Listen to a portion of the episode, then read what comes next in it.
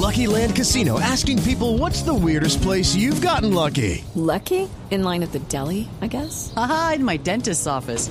More than once, actually. Do I have to say? Yes, you do. In the car before my kids' PTA meeting. Really? Yes. Excuse me, what's the weirdest place you've gotten lucky? I never win and tell. Well, there you have it. You can get lucky anywhere playing at LuckyLandSlots.com. Play for free right now. Are you feeling lucky? No purchase necessary. Void where prohibited by law. 18 plus. Terms and conditions apply. See website for details.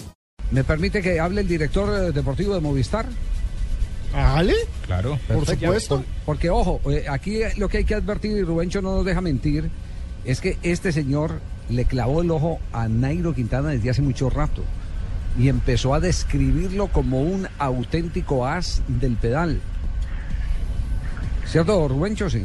Así es, el hombre se llama Eusebio Unsue y ha trabajado pues desde hace rato con colombianos porque ellos dirigieron el Reynolds en una época, el Banesto de Miguel Indurain, entonces eh, tienen mucho contacto con Colombia y establecieron ese nexo para traer a Nairo Quintana. Sí, la P la ha puesto ahí Eusebio Unsue, que de pronto lo vimos hoy en la en la ventanilla del carro eh, dirigiendo a Nairo y dándole algunas instrucciones.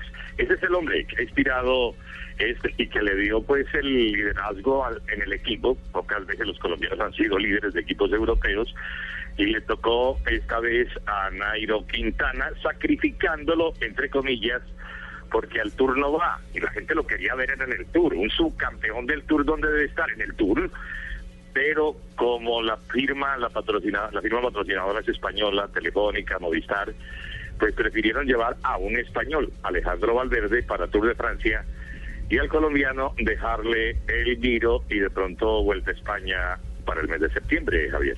Bueno, aquí está entonces el hombre que creyó en Nairo Quintana. Ya veis, es un poco un hombre, pues, pues un- aún sin límites en este ciclismo. Eh, lo que siempre hemos dicho, por la edad que tiene, lo lógico es que, que aún tiene, tenga que seguir progresando, pero está claro que ha adquirido ya un nivel impresionante.